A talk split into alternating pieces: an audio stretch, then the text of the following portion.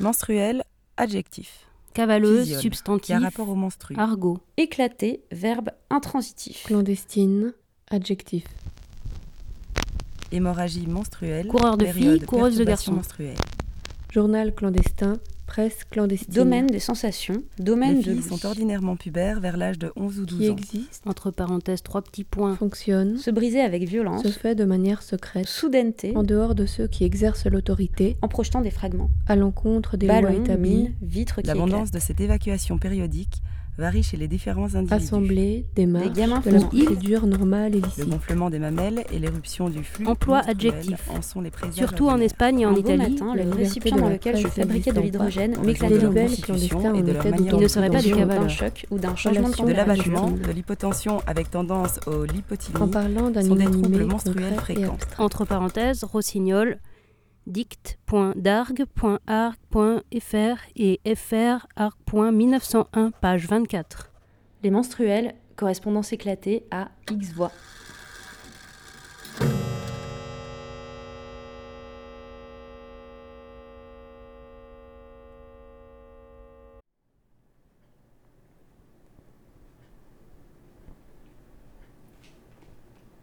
Alors, je vous emmène écouter l'été. Chères toutes, c'est l'automne, mais pas encore. Il fait une chaleur. Je trépigne. J'adore l'automne. C'est l'automne, mais sans la brume, sans l'humidité, sans la rosée sans le ciel gris, sans les nuages, sans la fraîcheur,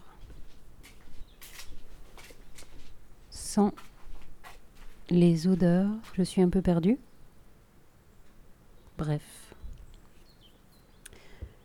J'ai trouvé dans l'étagère Kafka sur le rivage de Haruki Murakami. Je ne savais plus si je l'avais lu. Enfin, voilà. Le début commence un petit peu comme euh, ce que je ressens en ce moment dans mes envies de changement, comme ce changement de saison qui n'advient pas. Extrait page 8. Parfois, commence le garçon nommé Corbeau, le destin ressemble à une tempête de sable qui se déplace sans cesse. Parfois, le destin ressemble à une tempête de sable qui se déplace sans cesse. Tu modifies ton allure pour lui échapper. Mais la tempête modifie aussi la sienne. Tu changes à nouveau le rythme de ta marche, et la tempête change son rythme elle aussi. C'est sans fin. Cela se répète un nombre incalculable de fois, comme une danse macabre avec le dieu de la mort, Et ronce sous mes pieds nus. juste avant l'aube. Pourquoi? Parce que cette tempête n'est pas un phénomène venu d'ailleurs, sans aucun lien avec toi. Elle est toi-même, et rien d'autre. Elle vient de l'intérieur de toi. Alors, la seule chose que tu puisses faire, c'est pénétrer délibérément dedans, fermer les yeux et te boucher les oreilles afin d'empêcher le sable d'y entrer et la traverser pas à pas. Au cœur de cette tempête, il n'y a pas de soleil, il n'y a pas de lune, pas de repère dans l'espace. Par moments même, le temps n'existe plus. Il n'y a que du sable blanc et fin, comme des eaux broyées qui tourbillonnent haut dans le ciel. Voilà la tempête de sable que tu dois imaginer. J'imagine une tempête de sable telle qu'il a décrit. Une trombe de sable blanc s'élève droit dans le ciel, pareil à un épais cordage. Je ferme les yeux et me bouche les oreilles des deux mains, afin que ce sable fin ne pénètre pas à l'intérieur de mon corps. La colonne se rapproche, se dirige droit vers moi. Je sens la pression du vent sur ma peau. La tempête s'apprête à m'avaler. Alors, le garçon nommé Corbeau pose une main sur mon épaule, et la tempête disparaît. Mais je garde les yeux fermés. À partir de maintenant, tu dois devenir le garçon de 15 ans le plus endurci du monde, quoi qu'il arrive, parce que c'est le seul moyen que tu as pour survivre en ce monde. Et pour cela, il faut que tu comprennes par toi-même ce que cela signifie de devenir un vrai dur. Compris? Je reste silencieux. J'ai envie, de sombrer lentement dans le sommeil comme ça, avec la main du garçon sur mon épaule. Je perçois je perçois un léger battement d'ailes près de mes oreilles. Tu vas devenir le garçon de 15 ans le plus courageux du monde, murmure le garçon nommé Corbeau, tandis que j'essaye de m'endormir. C'est comme s'il tatouait ces mots sur mon cœur avec une encre d'un bleu profond. C'est un fait, tu vas réellement devoir traverser cette violente tempête, cette tempête métaphysique et symbolique. Mais, si symbolique, si métaphysique qu'elle soit, ne te méprends pas. Elle tranchera dans ta chair comme mille lames de rasoir affûtées. Des gens saigneront, et toi aussi tu saigneras. Un sang chaud et rouge coulera. Tu recueilleras ce sang dans tes mains. Ce sera ton sang et le sang des autres. Une fois la tempête passée, tu te demanderas comment tu as fait pour la traverser, comment tu as fait pour survivre. Tu ne seras pas très sûr, en fait, qu'elle soit vraiment achevée. Mais sois certain d'une chose, une fois que tu auras essuyé cette tempête, tu ne seras plus le même. Tel est le sens de cette tempête.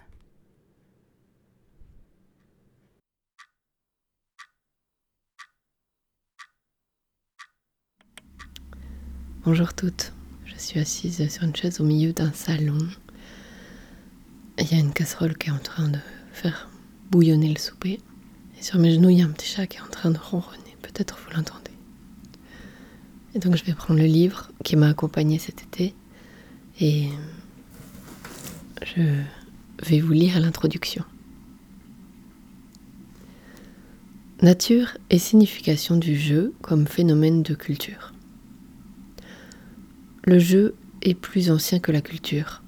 En effet, la notion de culture, si insuffisamment délimitée soit-elle, suppose en tout cas l'existence d'une société humaine et les animaux n'ont pas attendu l'arrivée de l'homme pour qu'il leur apprit à jouer.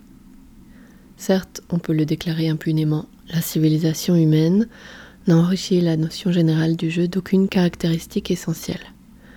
Les animaux jouent exactement comme les hommes.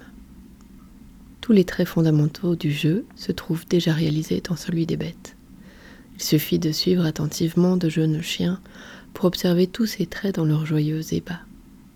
Ils se convient mutuellement au jeu par une sorte de rite, des attitudes et des gestes. Ils respectent la règle qui défend de mordre l'oreille à un compagnon. Ils affectent une terrible colère.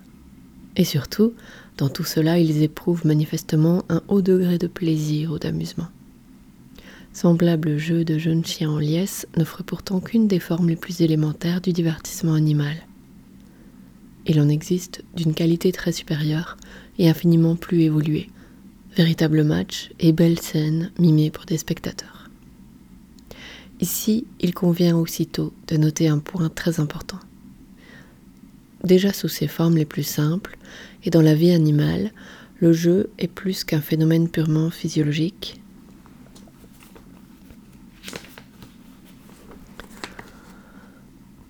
Aucune réaction psychique physiologiquement déterminé. Il dépasse en soi les limites d'une activité exclusivement biologique ou du moins exclusivement physique.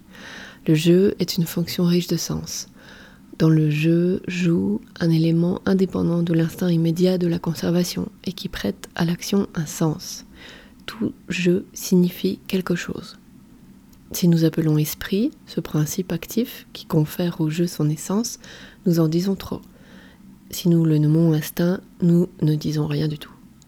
Sous quelque aspect qu'on le considère, ce caractère intentionnel du jeu trahit la présence d'un élément immatériel dans son essence même. La psychologie et la physiologie s'efforcent d'observer, de décrire et d'expliquer le jeu chez les animaux, les enfants et les adultes. Elles cherchent à fixer la nature et la signification du jeu et à assigner au jeu sa place dans le plan de la vie.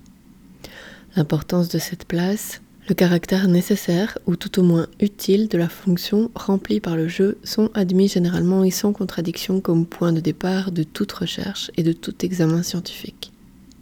Les nombreuses tentatives pour définir cette fonction biologiques du jeu sont très divergentes. On a cru pouvoir définir l'origine et le fondement du jeu comme une façon de se délivrer d'un excédent de vitalité. Suivant d'autres théories, l'être obéit quand il joue à un penchant inné à l'imitation, ou bien il satisfait un besoin de détente, ou il accomplit l'exercice préparatoire à l'activité sérieuse que la vie exigera de lui. Ou encore, le jeu permet de s'exercer à la maîtrise de soi, D'autres hypothèses en cherchent le principe dans une aspiration spontanée à pouvoir faire ou à déterminer quelque chose, aussi dans la soif de domination ou dans le besoin de compétition. D'autres enfin considèrent le jeu soit comme l'innocent exutoire de penchants nuisibles, soit comme la compensation nécessaire à une tendance qui pousse à agir d'une façon trop unilatérale, ou comme l'assouvissement par une fiction de désir irréalisable dans la réalité assurant par là le maintien du sentiment personnel de soi. Toutes ces explications ont un point de départ commun, l'hypothèse que le jeu se produit en fonction d'autre chose, qu'il répond à certaines fins biologiques. Elle demande le pourquoi et le but du jeu. Les réponses à ce problème ne s'excluent l'une l'autre en aucune façon on pourrait fort bien cueillir l'une après l'autre toutes les explications énumérées, sans tomber pour cela dans une embarrassante confusion de concepts. De là, il s'ensuit que toutes ces explications sont fragmentaires. Si l'une d'entre elles est exhaustive, elle exclurait les autres, ou les comprendrait, les absorberait dans une unité supérieure. La plupart de ces tentatives d'explication ne s'occupent qu'en second lieu de la nature du jeu en soi et de sa signification pour les joueurs. Elles abordent immédiatement le jeu avec les instruments de mesure de la science expérimentale, sans prêter tout d'abord l'attention nécessaire à la particularité du jeu profondément ancrée dans l'esthétique. Ah, le frigo, bon. En fait, l'essence première du jeu n'est même pas décrite. Devant chacune des explications données, la réponse reste valable. Soit, mais quel est donc en somme le plaisant du jeu? Pourquoi le bébé crie-t-il de plaisir? Pourquoi le joueur s'égare-t-il dans sa passion? Pourquoi une foule obstinée de milliers de têtes excite-t-elle le championnat jusqu'à la frénésie? L'intensité du jeu ne se trouve expliquée par aucune analyse biologique, et c'est justement dans cette intensité, dans ce pouvoir de surexciter que réside son essence, ce qui lui est proprement originel. La nature, si l'on se place à un point de vue logique, aurait tout aussi bien pu offrir à ces créatures toutes ces fonctions nécessaires de dépense d'énergie superflue, de détente après l'attention, de préparation aux exigences de la vie et de compensation aux désirs les moins réalisables sous la forme de simples exercices et de réactions mécaniques. Tout au contraire, elle nous donna le jeu avec sa fièvre, sa joie, sa facétie. Grap. Ce dernier élément, le plaisant, hardy guide du jeu se refuse à toute analyse ou interprétation logique. Le mot même hardy guide est hautement significatif à cet égard. Dans sa dérivation de hard, nature, caractère, Gilles avoue que l'idée n'est pas réductible à une explication plus approfondie.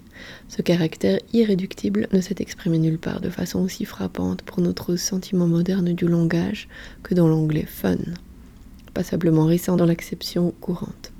Un autre grap et un autre Hardigheid néerlandais tout ensemble correspondent à la fois le Spaß et le Witz allemand, mais suivant des évolutions différentes. Fait curieux, le français ne possède pour cette notion aucun équivalent. Et cet élément est précisément ce qui définit l'essence du jeu.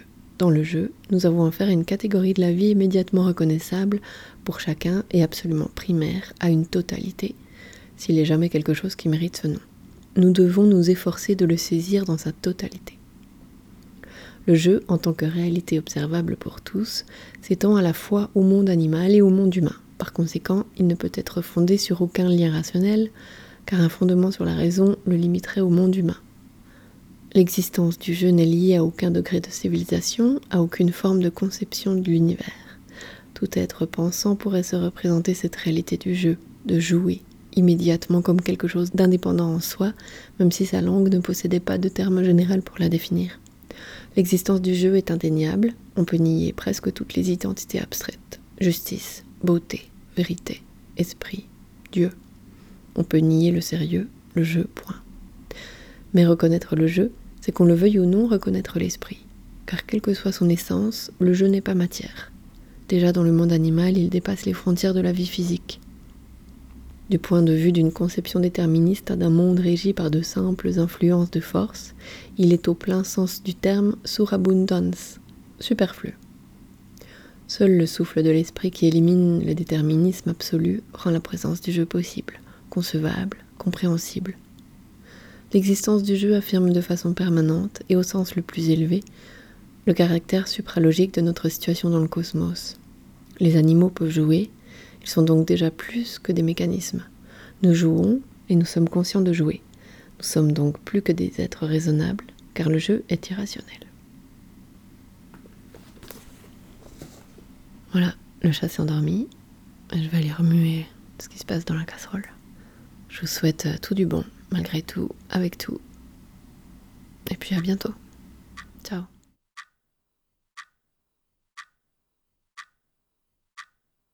L'hippocampe, l'hippocampe, l'hippocampe, l'hippocampe a tout sauf l'apparence d'un poisson.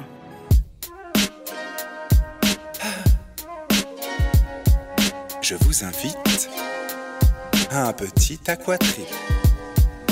Plonge dans mon monde quelques centaines de secondes. Laisse-moi chatouiller tes orteils. Nage mais ne bois pas la tasse au royaume des algues. On aime gazouiller, c'est mortel. Poète, néo-rétro-modeste, zéro défaut recherche d'honnêtes et graciles crevettes avides. De rodéo de phrases et de rimes sous-marines, acides et équestres. Triangle des Bermudes, j'aime ma coquiner régulièrement avec de belles reine cheval des mers superbes. Je me déplace verticalement, n'ai jamais tort évidemment, car l'erreur est tu. Je porte et protège mes œufs, chacun renferme un proverbe, un poème, parfois même les deux. Quand de drôles de récifs, tout le monde me fait signe, comme si j'étais Poséidon sur le dos de Si Je trie les déchets venus du continent plastique au risque d'être qualifié de stupide écolo drastique. Mais ici-bas, rien n'est problématique que dans des épaves, danser des crabes avec Pogno Bob et Patrick Aquatrip, de la Jamaïque aux îles Canaries, de l'océan Pacifique aux égouts de Canarvie. Sous l'eau tout est magnifique, la quiétude est salvatrice. Prends dix années sabbatiques, viens goûter au paradis. Plonge dans mon monde quelques centaines de secondes. Laisse-moi chatouiller tes orteils. Nage mais ne bois pas la tasse au royaume des algues. On aime gazouiller, c'est mortel. Plonge dans mon monde 300 millions de secondes. Laisse-moi chatouiller tes orteils. Nage en admirant les phrases dans mes bulles d'aquarap. Elles vont mordiller tes oreilles.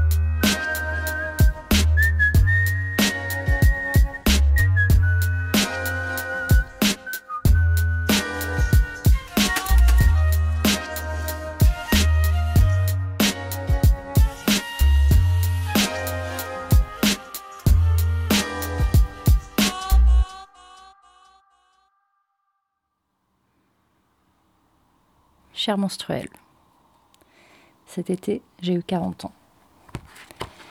Et mes amis m'ont offert un livre qui résonnait avec mes questionnements du moment, écrit par Arthur Lockman, qui a interrompu ses études de droit et de philosophie pour devenir charpentier. Il a fait de son expérience un livre, La vie solide. Je vais vous lire quelques lignes ici. Manucure à la égoïne, page 33.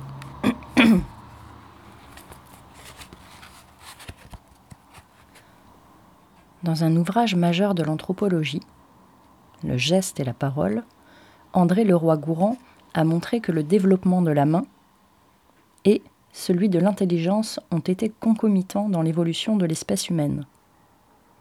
Pour résumer, un aspect caractéristique de l'être humain c'est sa bipédie permanente et parfaite. Le fait de ne plus marcher sur les mains les a libérés de leur fonction de locomotion et, ce faisant, a ouvert la possibilité du geste. Du même coup, la bouche s'est trouvée libérée de la fonction de préhension qu'elle assumait lorsque les mains servaient au déplacement. Elle a ainsi pu détourner ses mouvements naturels d'ouverture et de mastication pour les mettre au service de l'articulation, c'est-à-dire de la parole et du langage. Ce n'est donc pas l'intelligence de l'être humain qui l'a fait se relever, mais parce qu'il s'est relevé qu'il a pu développer son intelligence manuelle et linguistique. Sur les bancs de l'école à la française, on a vite fait de perdre de vue la profonde interdépendance du langage et des gestes, et de considérer la main comme un organe simplement asservi au cerveau. J'étais un spécimen assez représentatif de cet oubli lorsque j'ai débarqué en formation. Bon élève, dressé à la supériorité de l'Esprit Tout-Puissant, j'étais certain qu'il suffisait de bien analyser le geste à effectuer pour l'exécuter correctement. La découverte fut violente. Quand on scie sans savoir-faire, au petit bonheur, c'est un carnage, pour le bois comme pour les doigts. Les dents d'une lame mal guidée par une main débutante tressautent sur les fibres et sortent constamment de leur trajectoire. Elles vont mordre le bois tout autour des traits. Elles viennent se planter dans les ongles placés trop près de la coupe, parfois profondément. Je revois encore les taches de sang qui maculaient ma première réalisation, les griffures de scie qui marquaient toutes les faces de la pièce, les traits de coupe chaotiques avec ces airs de plaies béantes, et le regard dépité du formateur qui, contemplant mon œuvre, puis le pansement sur mon index droit, semblait se dire encore un de ces intellectuels qui aurait mieux fait de rester dans ses bouquins.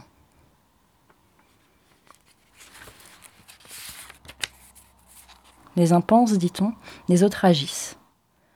Mais la vraie condition de l'homme, c'est de penser avec les mains. Avais-je en effet lu quelque part L'idée m'avait fasciné, mais de toute évidence, je n'avais pas encore bien saisi ce qu'elle pouvait signifier concrètement. Et mes espoirs de talent inné étaient douchés d'emblée. Cette petite blessure narcissique suscita d'abord en moi une sorte de rejet vexé, sur l'air de c'est le bois qui était merdique, ou encore c'est quand même pas si dramatique cet âge de sang. Puis, le mépris céda la place à un peu d'humilité, car cette bonne leçon, première d'une longue série, avait une contrepartie qui vaut pour tout métier artisanal. On peut être plus ou moins doué de ses doigts, mais, pour l'essentiel, la maîtrise des gestes techniques est une affaire d'entraînement. Il n'y a pas de geste naturel, mais seulement de la pratique. La toute première chose que j'ai dû donc apprendre, ou réapprendre, c'est à sentir avec mes mains. Et dans cette rencontre avec la matière, la main n'est presque jamais seule. La plupart du temps, les outils l'accompagnent. À mesure qu'on les utilise, qu'on apprend à les manier intuitivement, ils s'effacent de notre champ d'attention et l'on commence à sentir directement à travers eux.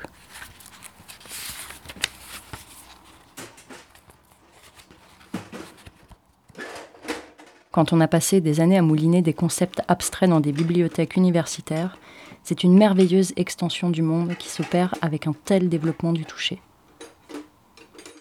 L'ensemble des outils donne accès à une sorte de perception augmentée. Ceux de la charpente permettent d'examiner un certain domaine de la matière. Par le truchement de la scie, par exemple. La main entre en contact intime avec l'intérieur du bois. C'est la scie qui permet de découvrir sa résistance, la dureté de ses fibres. C'est elle aussi qui permet de découvrir les secrets de sa structure et de constater que couper dans la longueur du bois est beaucoup plus difficile que de scier perpendiculairement au fil.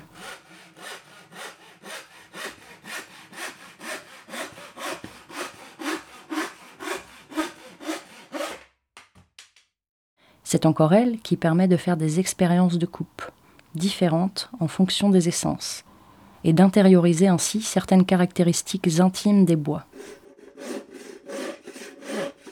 Chaque outil offre l'occasion d'explorer le matériau sous un aspect différent.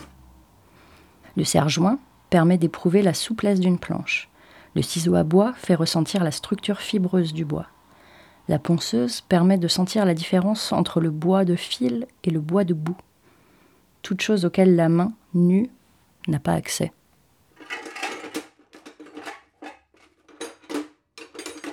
C'est le sort de l'être humain, de son cerveau et de ses mains, que d'être ainsi prolongé par des outils qui organisent son rapport au monde. Aristote a parlé des mains comme d'instruments pour des instruments, c'est-à-dire d'organes non spécialisés, par opposition par exemple aux pieds du cheval, dont les sabots n'ont qu'une seule fonction possible, la locomotion. Les mains, elles, peuvent diversifier à l'infini leur mode d'action sur la matière. Elles le peuvent en s'adaptant à chaque nouvelle activité, et bien plus vite qu'on ne le pense. Les miennes, par nature plutôt pâles et fines, me le rappelle à chaque fois que je retourne sur les chantiers après une longue période de travail à l'ordinateur. En l'espace de deux semaines, la peau de ma paume s'épaissit pour se protéger contre les agressions. Les muscles des doigts prennent du volume au point que j'ai des difficultés à les croiser. Des cales se forment à leur base. Les petites griffures noires se multiplient sur les jointures, les veines se dessinent sur le dos des mains et le long des avant-bras.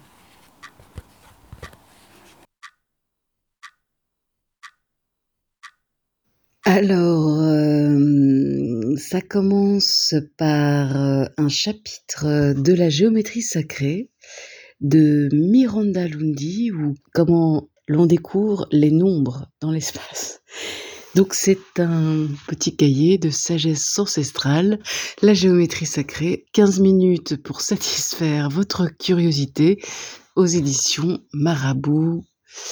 Euh, livre euh, plutôt livre référence que, que livre roman, hein, plutôt euh, plongé en feuilleté. Voilà, je feuillette que que des plongées dans des grandes histoires avec des petites histoires avec des mots. Là, on va plutôt parler de forme et de nombre dans l'espace. Donc, je consacre cet enregistrement à un chapitre qui me semble fort intéressant, intitulé Les cinq éléments, une brève incursion dans la troisième dimension. Alors, est-ce que ça enregistre? Ça enregistre. Accrochez-vous, il va falloir que vous puissiez imaginer la forme que je vais décrire. Tout ça, c'est très très simple. Ça existe depuis tellement longtemps. Il n'y a que cinq solides tridimensionnels réguliers. Chacun a des arêtes égales, chaque face étant le même polygone parfait et chaque sommet étant à la même distance du centre. Ces cinq solides de Platon étaient apparemment connus dans les îles britanniques quelques 2000 ans avant celui-ci, avant celui dont ils portent le nom. Leurs images gravées remontant à 4000 ans ont été découvertes sur les cercles de pierre de l'Aberdeenshire en Écosse. Voilà, le premier solide, le tétraède, avec quatre sommets et quatre faces en triangle équilatéral, représente traditionnellement l'élément feu. Le second solide, l'octaèdre, avec six sommets et huit faces en triangle équilatéral, représente l'air. Le cube, avec huit sommets et six faces carrées, est le troisième représentant la Terre. Le quatrième, l'icosaèdre, avec douze sommets et vingt faces en triangle équilatéral, représente l'eau. Le cinquième et dernier solide, le dodécaèdre, avec vingt sommets, symbolise le cinquième élément mystérieux, l'éther. Observez la beauté du dodécaèdre, constitué de douze pentagones, forme parfaite à cinq faces. Alors Vous avez tout bien en tête? Est-ce que je fais un autre chapitre? Ah, Le tour du carré? Le mariage du ciel et la terre? Ou Pi de la pyramide, le mariage du tout? Ou les formes des sons et trois cartes? Ou le nombre d'or et autres racines carrées importantes? Comment tracer un pentagone et un rectangle d'or?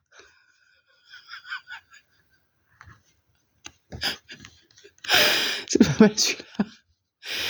Rabattement est la règle de 3. Pavage simple, motif récurrent sur une surface infinie. Voilà.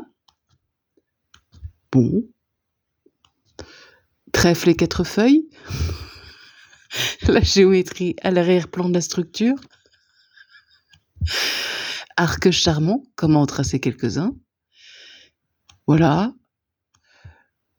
Les 17 symétries à partir de glissade, rotation et réflexion. Bon.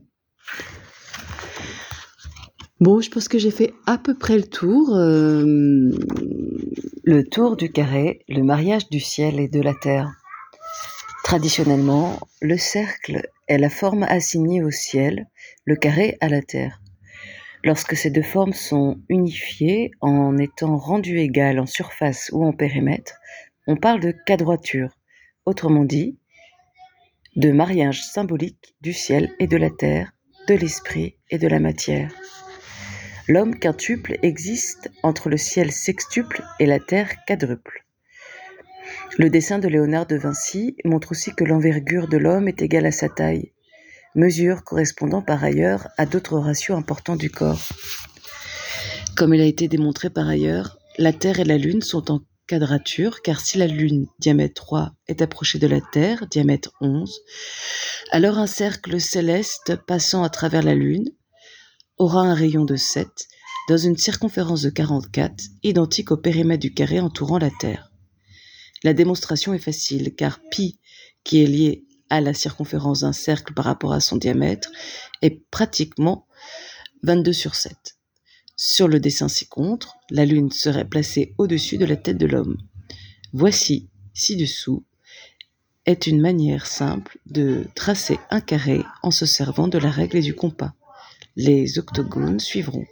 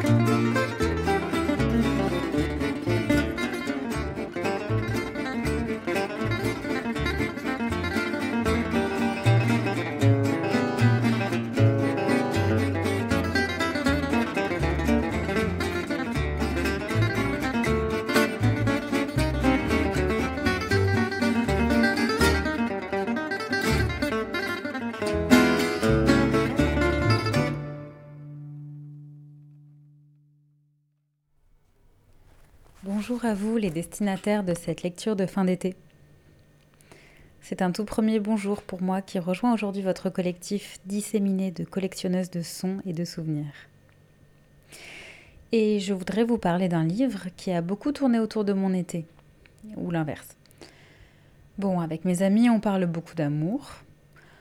On passe même des heures à ça, sans jamais avoir l'impression de tourner en rond. Et l'été, c'est un moment clé pour disséquer nos amours. Parce qu'on traîne ensemble aux terrasses, en file indienne de voitures aménagées, pour aller voir ailleurs si on y est, ou pourquoi pas pour euh, voir ce qui se dit à propos d'amour. Et au début de l'été, ma copine Pauline m'a parlé d'une définition de l'amour qu'elle tirait de son bouquin du moment. C'était à propos d'amour de Bellux. Je vais vous lire la définition et d'abord, son contexte. Les définitions sont des points de départ vitaux pour l'imagination. Ce qu'il est impossible d'imaginer ne peut être réalisé. Une bonne définition marque un point de départ et nous permet de savoir où nous souhaitons arriver. Et la dite définition,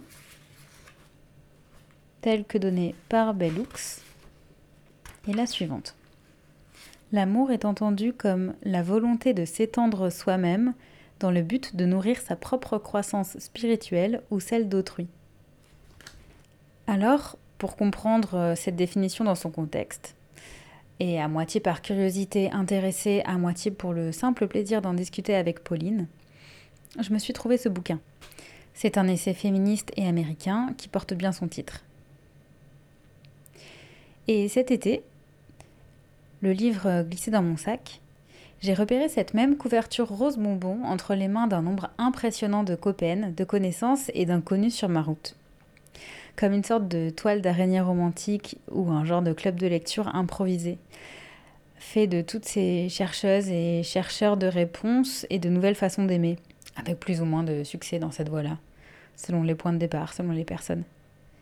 Et c'est pourquoi, pour introduire cette lecture, j'ai eu envie d'interroger quelques amis sur ma route, comme un petit tour d'horizon tout personnel. Intéressant tout ça, ouais, mais euh, intense. Je l'ai lu et je l'ai acheté parce que déjà il a été réimprimé et avec la nouvelle traduction en français et surtout parce que Pauline m'en a parlé. En gros, les personnes que, j'ai vu avoir le livre, ça a été toi, puis Célio, donc des personnes à qui j'avais beaucoup parlé du livre. Donc j'avais l'impression que c'était un peu euh, finalement moi euh, qui avait euh, initié ça. mais après, effectivement, je me suis rendu compte que d'autres personnes lisaient ce livre cet été. Donc évidemment, tout ne tournait pas autour de moi, ce qui est évidemment très décevant. Et je crois que j'ai fait partie de toutes ces personnes anonymes qui l'ont conseillé, qui en ont parlé, qui l'ont même offert. Je, enfin, en fait, je sais pas, je l'ai acheté euh, trois fois, je crois, pour l'offrir. mon exemplaire, là, actuellement, est prêté euh, chez un cum. Je trouve que ça résonne beaucoup. Et, euh, et donc, du coup, là, j'essaye d'enregistrer un truc sous une couette pour voir cette traduction, enfin qui arrivait au bon moment, avec un peu, je pense, les contextes, on va dire, politiques et collectifs actuels, quoi autant euh, de manière euh, générale avec euh, toutes les merdes fascistes et compagnie là qui nous arrivent dessus, que là nous nous avancer justement dans nos communautés. On cherche aussi d'autres manières, on va dire, de faire relation, autant intime que collectif que public et clairement c'est arrivé au bon moment. Et en plus de ça, Bellux avait été quand même bien visionnaire il y a 20 ans quoi, minimum. Finalement j'ai annulé l'histoire de enregistré sous la couette parce que bah, j'avais trop chaud.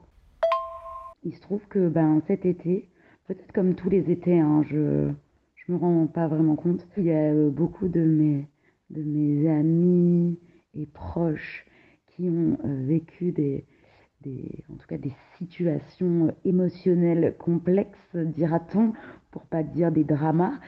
Et, euh, et du coup, et du coup, j'imagine que, la lecture de ce livre a beaucoup, euh, finalement, je pense, un peu euh, orienté euh, ma manière de peut-être de donner des conseils ou, d'être à l'écoute un peu de toutes ces histoires-là.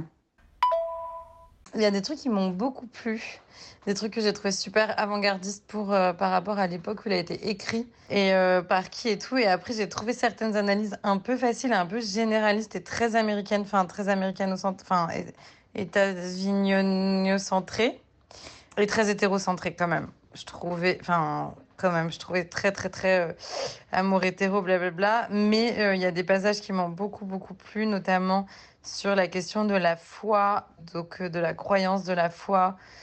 Euh, qu'est-ce que c'est que de vivre dans la foi et euh, aussi sur la loyauté et l'amitié, etc. Ça, ça m'a beaucoup plu. La ligne principale, moi je trouve la plus intéressante, c'est comment elle amène ça de manière, on va dire, je sais pas, multidimensionnelle, c'est-à-dire que elle traite l'amour de manière anticapitaliste, décoloniale et féministe.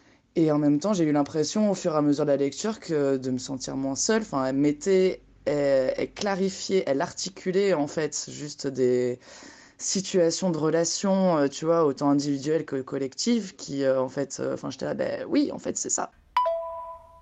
Il y, a un truc qui est un peu, moi, j'ai pas forcément l'habitude de lire, de lire des livres un peu de développement personnel et, parce que je trouve qu'on les lit avec une espèce d'avidité un peu bizarre, comme si comme si ces livres allaient un peu nous sauver euh, la mise, euh, nous sauver la vie carrément. Et ce livre m'a donné un peu des fois cette sensation-là. Et c'est pas quelque chose que j'apprécie réellement. Mais, mais en tout cas, c'est un livre que j'ai aimé quand même. Parce que, en tout cas, genre, ce que j'ai aimé, c'est le ton. Enfin, justement, elle se ressent toujours sur un espèce de regard, justement, euh, d'amour, de, quelque chose de très bienveillant, euh, tout en ne reniant pas du tout avec euh, genre une forme d'exigence politique. Mais depuis quand tu fais partie d'un club de lecture, Maria? Je sais pas si c'est très clair tout ça. tu me diras. Clairement, je me dis, il y a un avant-après lecture de, de Bellux, en fait. Et j'ai l'impression, voilà, de manière, on va dire, collective, que tout le monde en a besoin et que même, tu vois, par exemple, mon exemplaire donc, que j'ai prêté euh, à ce cum, ce mec est passé chez moi, je lui en parle comme ça, je venais de le finir, il regarde, et j'ai même pas eu le temps de lui proposer, enfin, il était déjà en train de le mettre dans son sac en disant, bon, tu peux me le prêter, s'il te plaît, tu vois. Et c'est pas un mec qui va se dire militant ou quoi que ce soit, enfin, tu vois, il fait sa petite vie tranquillou, tu vois. Même j'en ai parlé à ma mère, ça l'intéressait, enfin, tu vois, enfin je l'ai offert à ma meilleure pote, euh, tu vois, justement au début de l'été. Ça traite tellement finalement quelque chose de tellement collectif que. Ouais, à voir. Et nous verrons. Ce que j'aime entendre ici, c'est que ça s'active autour de moi pour réinventer l'amour avec les outils qu'on a à disposition et les obstacles qu'on se traîne. Mais tout ça en comptant fort sur l'inventivité et l'énergie collective.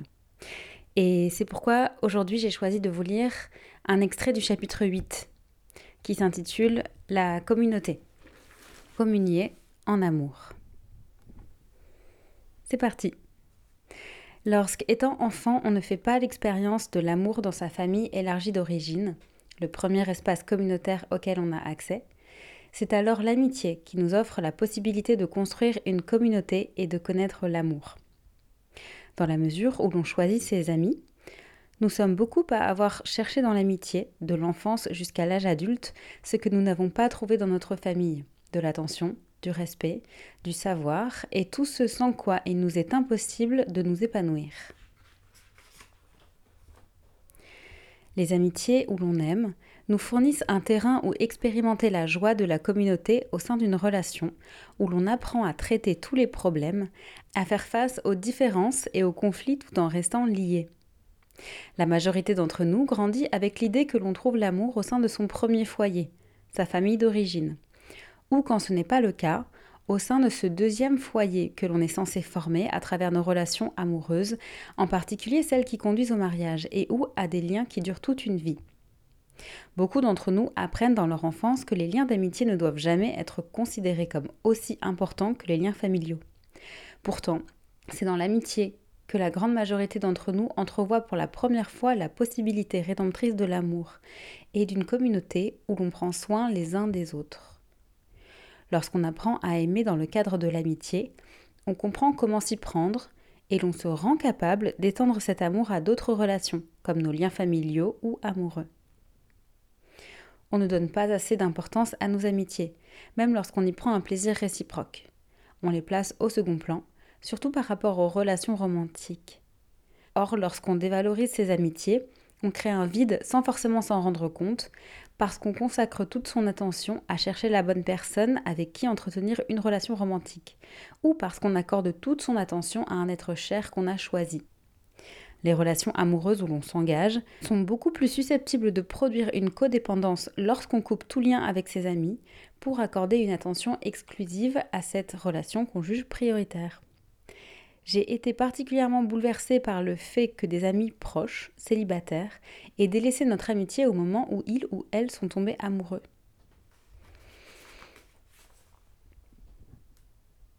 Quand on fait confiance à son ou sa partenaire, on sait que l'attention qu'il ou elle accorde à ses amis, ou vice-versa, ne nous prive en rien, ne nous diminue pas. L'expérience nous apprend que notre capacité à établir des liens amicaux profonds renforce nos liens intimes lorsqu'on considère l'amour comme la volonté de nourrir sa propre croissance spirituelle ou celle d'autrui, se manifestant par le fait de savoir prendre soin des autres, par le respect, le savoir et la responsabilité, l'amour que nous portons à différentes personnes, quelles qu'elles soient, repose toujours sur ce même fondement.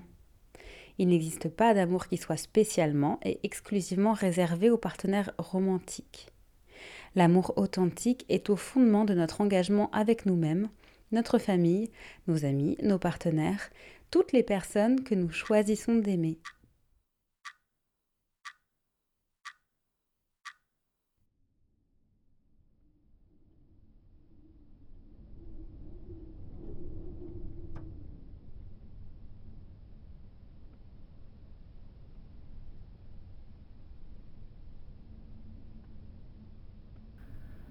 Ce qui est nécessaire, c'est seulement ceci la solitude, la grande solitude intérieure. Pénétrer en soi-même et ne voir personne durant des heures. Voilà ce à quoi il faut être capable de parvenir. Être seul, comme on était seul, enfant, lorsque les adultes allaient et venaient, pris dans des affaires qui semblaient importantes et considérables, puisque les grandes personnes avaient l'air très occupées et parce qu'on ne comprenait rien à leurs faits et gestes. Lorsqu'on s'aperçoit un beau jour que leurs occupations sont piètres, leur métier figé, et qu'ils n'ont plus de lien avec la vie, pourquoi ne pas continuer, tel un enfant, à porter là-dessus le même regard que sur ce qui est étranger, d'observer tout cela à partir de la profondeur de notre propre monde, à partir de toute l'ampleur de notre solitude personnelle, qui est elle-même travail, situation et métier? Pourquoi ne pas échanger la non-compréhension intelligente d'un enfant contre le rejet et le mépris, puisqu'aussi bien ne pas comprendre cet être seul, tandis que rejeter et mépriser, c'est participer à ce dont on veut se séparer par ce biais-là.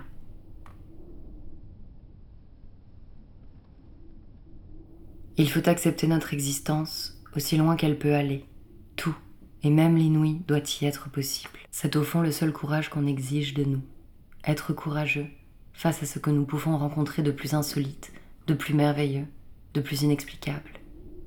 Que les hommes aient, en ce sens-là, été lâches à infliger un dommage irréparable à la vie les expériences que l'on désigne sous le nom d'apparition, tout ce qu'on appelle le monde des esprits, la mort, toutes ces choses qui nous sont si proches, ont été à ce point en but à une résistance quotidienne qui les a expulsés de la vie que les sens qui nous eussent permis de les appréhender se sont atrophiés. Or, la peur de l'inexplicable n'a pas appauvri seulement l'existence de l'individu, elle a également restreint les relations entre les hommes, extraite en quelque sorte du fleuve des virtualités infinies, pour être placée sur un coin de rive en friche, où il ne se passe rien. Ce n'est pas, en effet, la paresse seule qui est responsable du fait que les rapports humains se répètent sans innovation, et de manière si indiciblement monotone. C'est plutôt la crainte d'une quelconque expérience inédite et imprévisible qu'on s'imagine ne pas être de taille à éprouver. Mais seul celui qui est prêt à tout, celui qui n'exclut rien, pas même ce qui est le plus énigmatique, vivra la relation à quelqu'un d'autre comme si elle était quelque chose de vivant, et y jettera même toute son existence.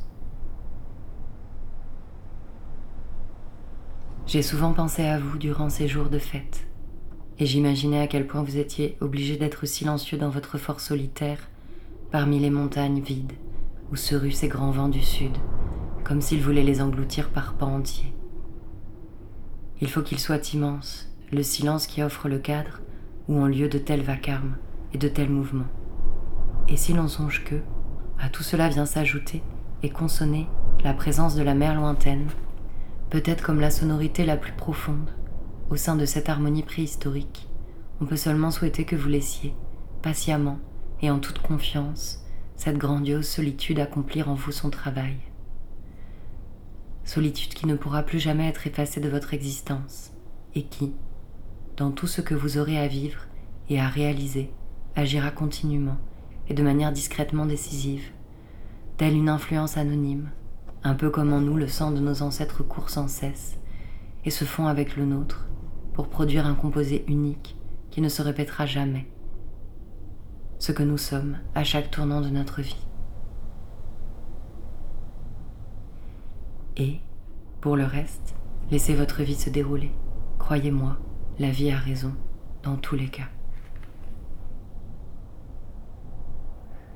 Extrait de Lettre à un jeune poète de Rainer Maria Rilke.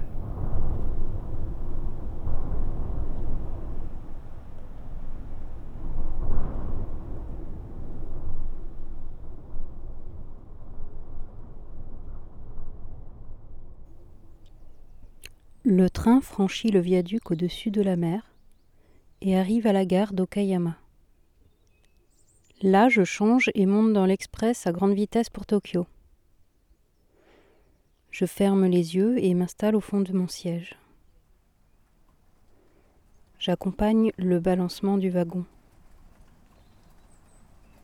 J'ai posé à mes pieds Kafka au bord de la mer, dans son emballage, bien ficelé. Je sens son contact contre mes jambes pendant tout le trajet. Je voudrais que toi, tu te souviennes de moi, dit mademoiselle Seki, et elle me regarde droit dans les yeux.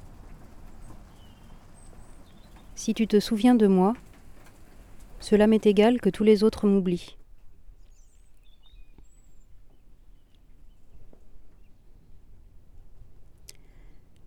Le temps pèse sur toi comme un vieux rêve aux sens multiples. Tu continues à avancer pour traverser ce temps, mais tu auras beau aller jusqu'au bord du monde, tu ne lui échapperas pas. Pourtant, même ainsi, il te faudra aller jusqu'au bord du monde, parce qu'il est parfois impossible de faire autrement. Une fois passé Nagoya, il se met à pleuvoir. Je regarde les lignes que les gouttes de pluie forment sur les vitres sombres. Quand j'ai quitté Tokyo, il pleuvait aussi, je crois. Je repense à tous les endroits que j'ai vus sous la pluie. La pluie dans la forêt, la pluie sur la mer, la pluie sur l'autoroute, la pluie sur la bibliothèque, sur le bord du monde. Je ferme les yeux et me laisse complètement aller. Je relâche mes muscles crispés. J'écoute le grondement régulier du train. Alors, sans que rien ne l'ait laissé prévoir, je me mets à pleurer. Je sens les larmes tièdes couler le long de mes joues. Elles débordent de mes yeux, roulent jusqu'à ma bouche, s'y arrêtent, puis sèchent sans hâte. Cela m'est égal. Je n'ai pas l'impression que ce sont mes larmes. Il me semble qu'elles font partie de la pluie qui frappe les vitres. Ai-je agi comme il le fallait? Tu as agi comme il le fallait, dit le garçon nommé Corbeau. Tu as fait ce qui était juste. Personne n'aurait pu agir aussi bien que toi. Tu es le garçon de quinze ans le plus courageux du monde réel, tu sais. Mais je ne sais toujours pas ce que cela signifie vivre, dis-je. Regarde le tableau, déclare-t-il, et écoute le vent. Je hoche la tête. Tu en es capable. Je hoche à nouveau la tête. Tu devrais dormir un peu, dit le garçon nommé Corbeau. Quand tu te réveilleras, tu feras partie d'un monde nouveau. Tu t'endors sans tarder, et quand tu t'es réveillé, tu faisais partie d'un monde nouveau.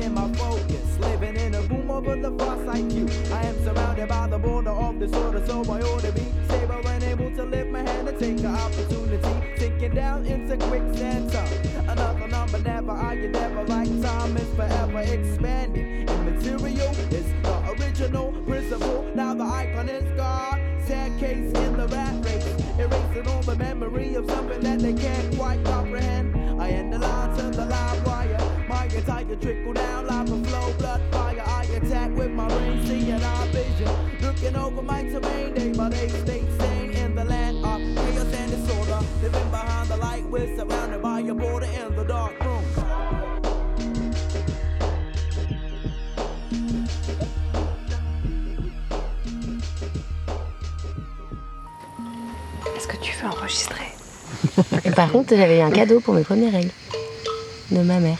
J'avais fait un sol élastique. Tu te rends compte que tu viens de lancer le générique? J'écris les yeux fermés. J'écris les pas yeux besoin fermés, des lignes. Et je sens le froid et les ombres qui m'entourent. Ceux qui sont partis. Dans un rêve, tout se mélangeait. Son rythme ne faiblit pas. Phrase quelconque, pensée quelconque. Perdant nos sommeils et nos fourmis. À se donner le tournis. Elle est là. Faire renaître un courant de traverse. Nous rappelle à la vie. Il y avait un frelon rouge et une assiette rouge aussi dans le lit. Les menstruels, Correspondance éclatée à X voix. Tic, tic.